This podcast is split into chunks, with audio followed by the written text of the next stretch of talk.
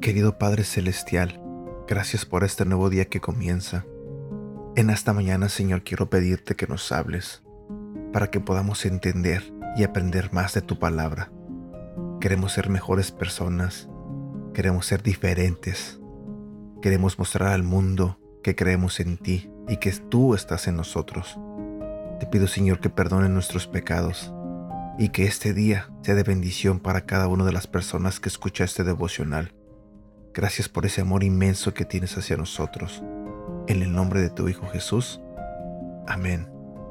Buenos días, ¿cómo estás? Mi nombre es Edgar y este es el devocional de Aprendiendo Juntos. El día de hoy vamos a hablar de un tema que se titula Libre de culpa.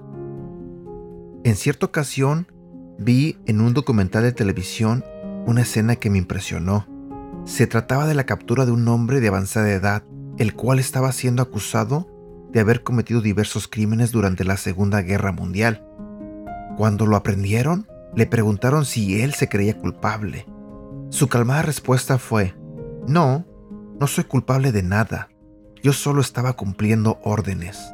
Estaba impávido, no mostró carga alguna. Podría decirse por su expresión y actitud que ese hombre no tenía remordimientos. La culpa es un asunto que todos manejamos de diferente manera. Están aquellos a quienes no les importa lo que hicieron y no se sienten culpables. Están quienes cometen errores, toman responsabilidad, atienden las consecuencias y siguen adelante. Lo que pasó, pasó. Es decir, encuentran la paz para superar los errores cometidos. Pero existe otro grupo de personas, aquellos que viven agobiados por un sentimiento de culpa que los persigue. La culpabilidad mal manejada por causa de los errores cometidos puede llegar a ser de tu vida en algo muy complicado. Te lo diré nuevamente. La culpabilidad mal manejada por causa de los errores cometidos puede llegar a ser de tu vida en algo muy complicado. Sabemos que hay errores que conllevan fuertes remordimientos, pero maltratarte a ti mismo por haberlos cometido no te llevará a solucionarlos, sino que por el contrario, solo producirá más problemas de los que ya tienes.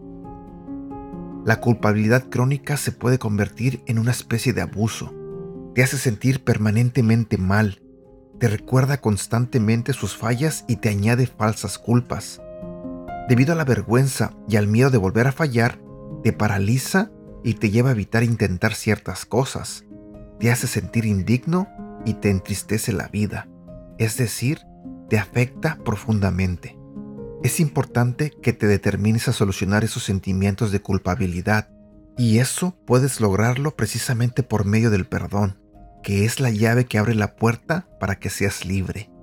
Ciertamente necesitas pedir perdón a quienes heristes, pedir perdón a Dios por cualquier pecado cometido, pero la clave respecto a lo que estamos hablando es la siguiente.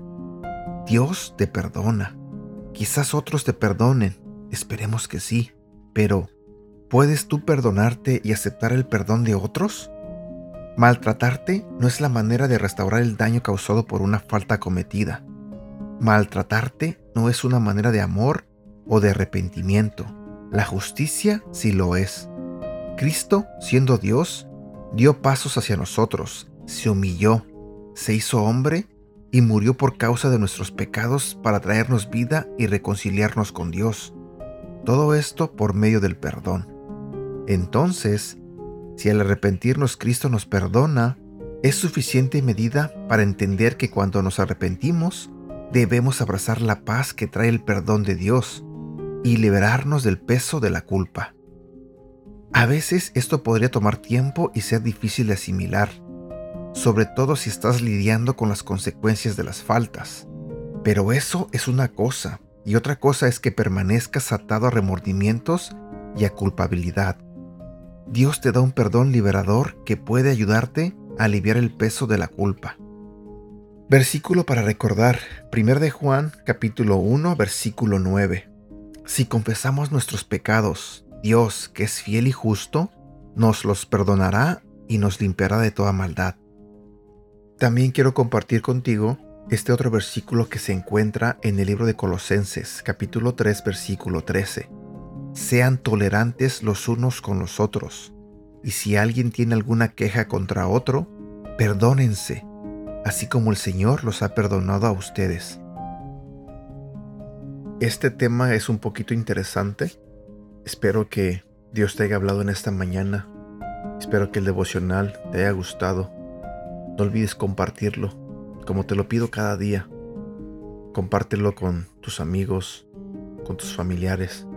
Muchas veces se nos hace fácil compartir un chiste, compartir un meme, un post que nos hace reír, un video gracioso. Pero ¿por qué nos cuesta compartir de la palabra de Dios? ¿Por qué a muchos prefieren eso esconderlo, guardarlo? La palabra de Dios no se hizo para guardarse. La palabra de Dios está para compartirse, para que cambie la vida de las personas, así como está cambiando tu vida y la mía. Cuídate, que tengas un bonito día y que Dios te bendiga.